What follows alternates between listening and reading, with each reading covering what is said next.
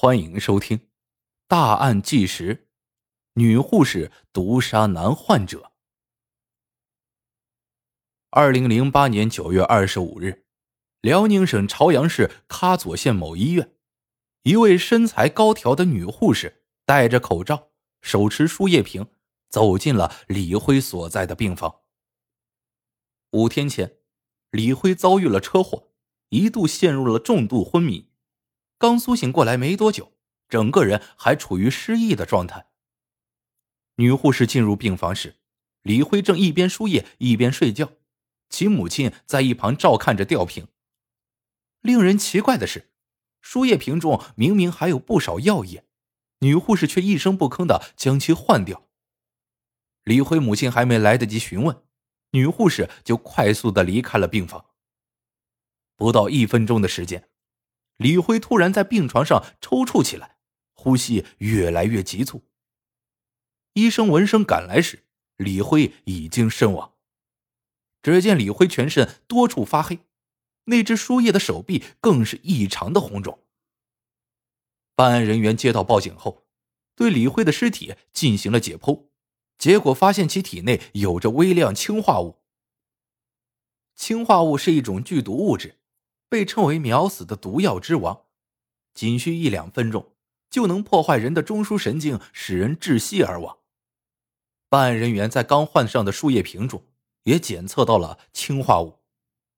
那个行为异常的女护士具有重大的作案嫌疑。通过查看医院监控录像，办案人员截取到嫌疑人的模糊画面。经过有关人员辨认，那人并不是医院职工。根据其体态以及走路的姿势，办案人员判断嫌疑人是名男性。他假扮成女护士，将毒液输入了李辉的体内。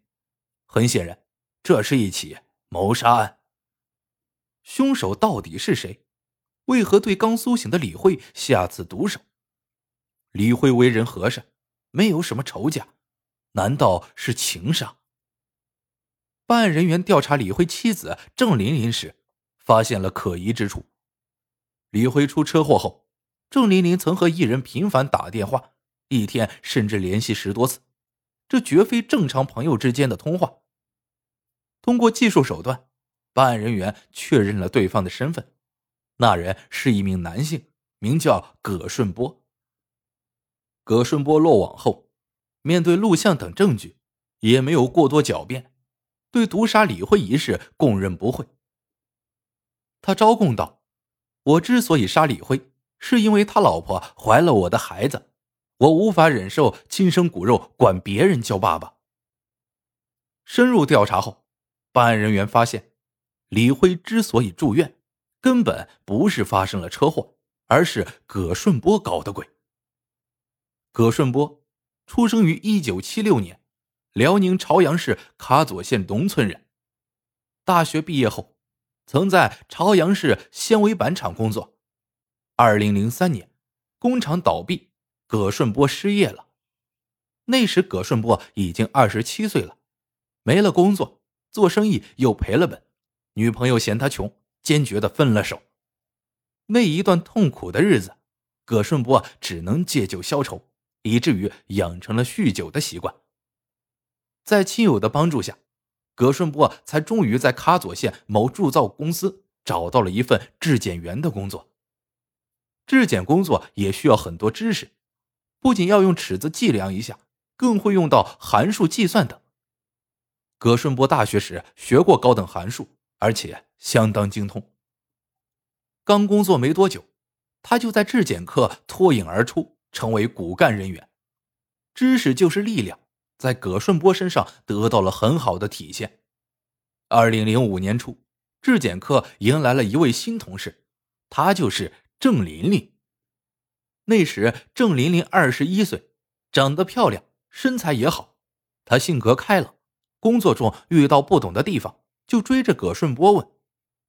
一来二去，两个单身的年轻人悄悄的谈起了恋爱。公司规定，同科室的职工不能谈恋爱。两人只能去偏僻处约会，没过多久，两人就发生了关系。郑琳琳深爱上了葛顺波，要和他结婚，还特意将两人的事情告诉了父母。没想到母亲极力反对，他认为葛顺波出身农村，家里穷，快三十岁了也没混出个人样来，而且还酗酒，这样的男人无法给女儿幸福。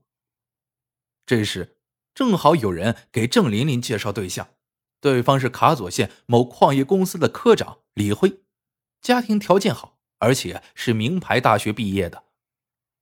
在母亲的一再威逼下，郑琳琳只好和葛顺波分了手。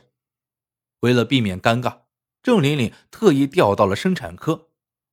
二零零五年十月，郑琳琳和李辉订婚了，没过多久就举办了婚礼。没有感情基础的婚姻难言幸福，二人结婚后争吵不断。郑琳琳不由得想起了昔日的恋人，那时多么幸福。现在却是一地鸡毛。二零零七年二月，郑琳琳调回了质检科，终于又能和葛顺波天天见面了。那时葛顺波依然未婚，他上过大学，眼光比较高，一般女孩子他瞧不上。但葛顺波家庭条件差，自己也挣不了多少钱，优秀的女孩子也看不上他。郑琳琳婚姻不幸福。葛顺波大龄未婚，两个情场失意的老相识，很快走到了一起。由于李辉的工作需要两班倒，经常一夜不回家，这也给了两人偷欢的机会。